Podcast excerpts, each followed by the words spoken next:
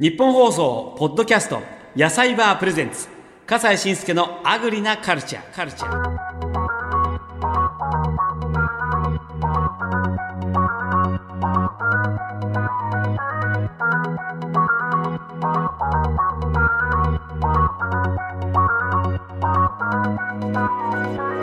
こんにちは笠西慎介です。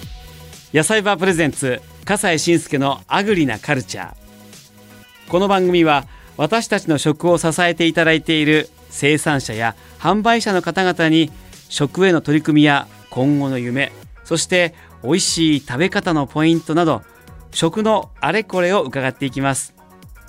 今回は前回に引き続き京都府与謝野町で農業を営んでいらっしゃいます夢未来ファームの細野博和さんにお話を伺います。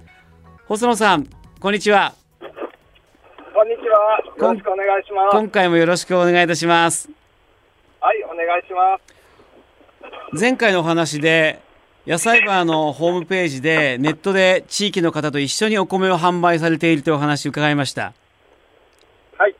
夢未来ファームで扱っているお米の特徴を教えてくださいはい。えっ、と、前回も少し触れたんですけれども、あの、うちのお米の特徴は、完全農薬不使用で作っているというこだわりがあります。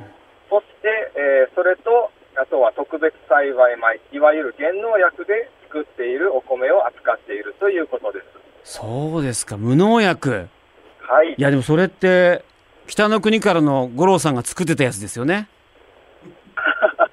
そうですね。すごい大変だって、すごい大変だって、すごい、もう虫とか草が出るから、結局隣の人がなんか、勝手に農薬まかれたりして、大事件になっちゃったじゃないですか。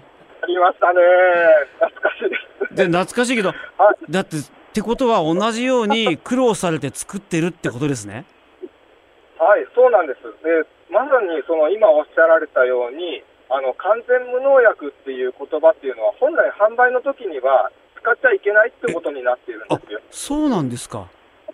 はい、あのガイドラインでは、うんあの完全え無農農薬無農薬という言葉は使っちゃダメで、うん農薬、えー栽培期間中農薬不使用っていう言葉を使うことになってるんですよ。農薬不使用。うんうん。それ、どうしてそういうふうに、こう言い換えるんですか？はいまあ、なぜかって言いますと、あの作作る時には確かに無農薬なんです。うん。なんですけれど、え五郎さんがあ あったように、周辺の農地から農薬が飛んできたりであるとか、あの上流であの、田んぼに入る水の上流で農薬や化学肥料を使っているとか、ええいうことがありますと、その関係で、えーと、無農薬で作ったはずのものから農薬が検出されるっていう例があるんです。まあ、そういったことがあって、むやみに完全無農薬っていう言葉が使えないという状況があります。まあ、それはいろいろなんか食品行政上のそういったこう事情があるんでしょうけども、ただ、実際的にはやっぱり使ってないんですもんね。そうなんです。はい。で、使ってないのと合わせまして、うんでもう少し私のところでこだわっているのが、おじゃあ、それなら、周りで農薬を使ってない田んぼを、あの、どんどん開発していこうじゃないか。そういったところを、そういったところまでこだわっている農家さんをつなごうじゃないかっていう。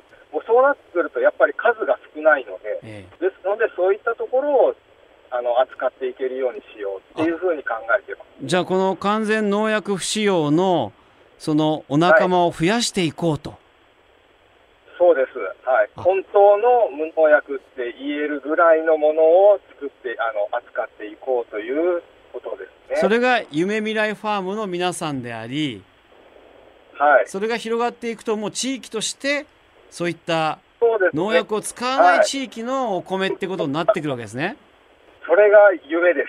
ああ夢何年、10年、はいはい10年、20年かかる、もっとかかるかもしれませんが、ええいつかはそういうな地域ができればいいとあいうふうに願い持ってます。いやそうすれでもば子供たちあうんでって、うん、子子供たちも、あの、そういったお本当に安全なものを食べて健やかに育っていける地域っていうふうになればいいなとやっぱり元小学校教師だけにはい。つながってますね思いはね。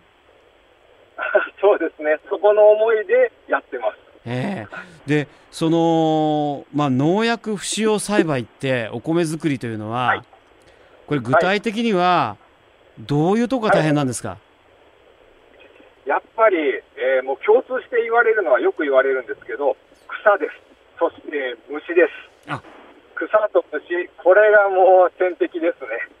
あらで、そう農薬ね、あの、草も最初に農薬をやっとけば、除草剤やっとけば叩けますし、うん害虫も適宜に最小限の農薬で、あの、撃退する、ね、一般的に使われている方法です。ええそれでも十分安全だとは思うんですけれども、さらにそこをこだわってみようという挑戦ですね。これあの、例えば、はいその、はい雑草対策としてはい。どういうふうにしていくんですか、はい、これはですね、あのいくつか方法はあります、うん。で補助によって違うんですけれど、アイガモを使ってやあのん？小さい芽を摘んどく、アイガモですね、アイガモはい、カモアイガモを田んぼの中に放つ、あカモを放放つわけね。でカモが雑草食べてくれるわけだ種を雑草やあの害虫の元を立て食べてくれたりということがあって、農家さんもありますし、でうそれができない地域もあるんですね、アイガモがあのイタチに食われるとか、そういったこともあります。アイモが、アイガモがイタチに食われてしまう。まあ、それはまあ自然の流れっていうか、自然が豊かってことでしょうけども、大変ですね、それ。あら。もうそういうとこになると、今度はもうしょうがないから、あの防草シートって、あのえーとね、紙のマルチを敷くんですよ。でその上からあの稲を植えていくと。そうすると、その紙自体も土に、えー帰っていく素材というかね、そういう防草シートがありますので、このたものを使う。草を防ぐシート、防草シート。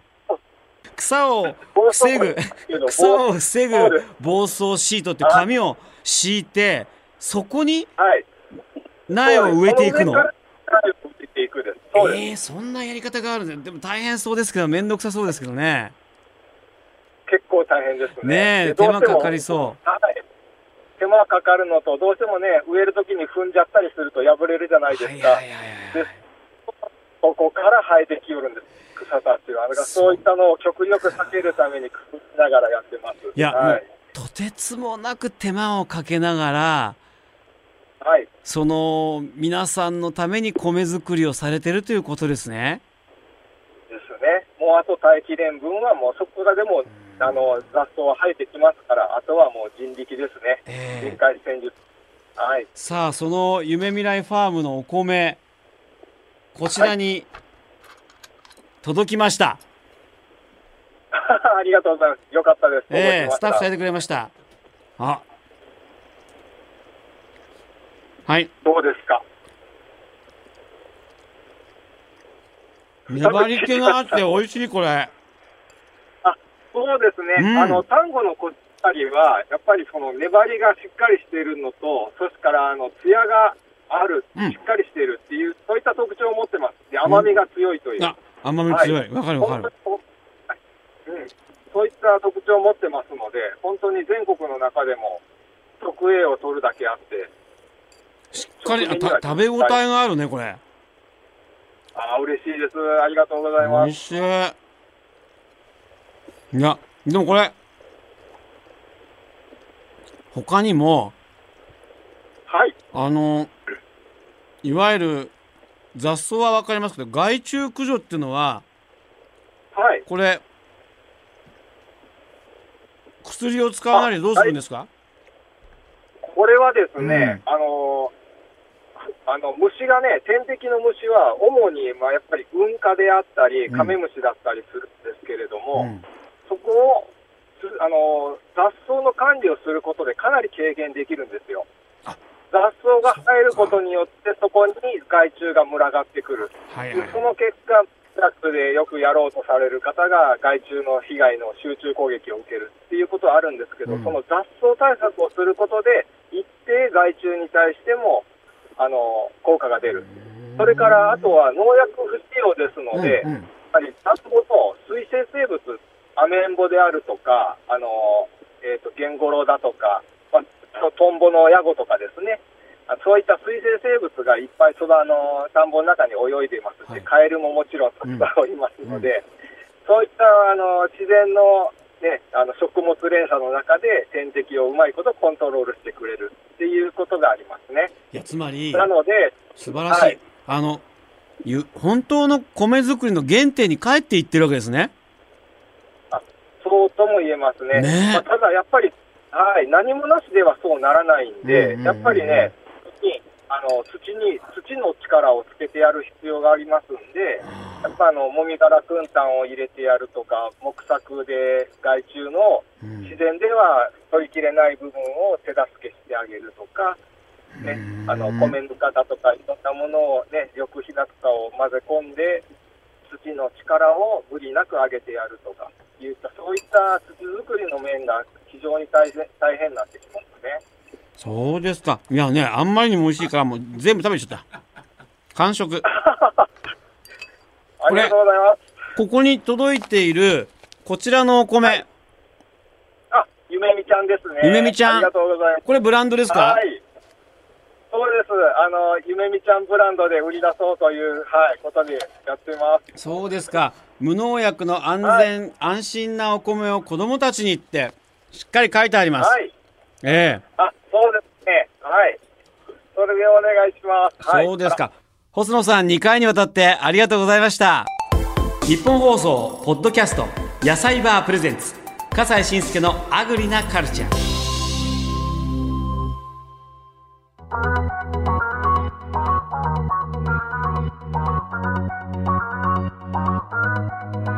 若い力が地域のために頑張るというしかもお子さんたちのためにというのは小学校の教師時代からの思いという、まあ、そういう中でこの農業に打ち込んでいく人たちがいるということがやっぱり今のこう日本の食文化を支えているんだなってことが改めて分かりましたしやっぱこのゆめみちゃんの笑顔っていうのがやっぱこの農家の皆さんの笑顔にも通じるしここを皆さん求めてらっしゃるという、えー応援したいなという気持ちになりました野菜バーさんとともにホームページ作って小さなそういった農家の皆さんが集まって一つの力になろうというね、えーこんな試みも、えーうまくいくといいなと思います。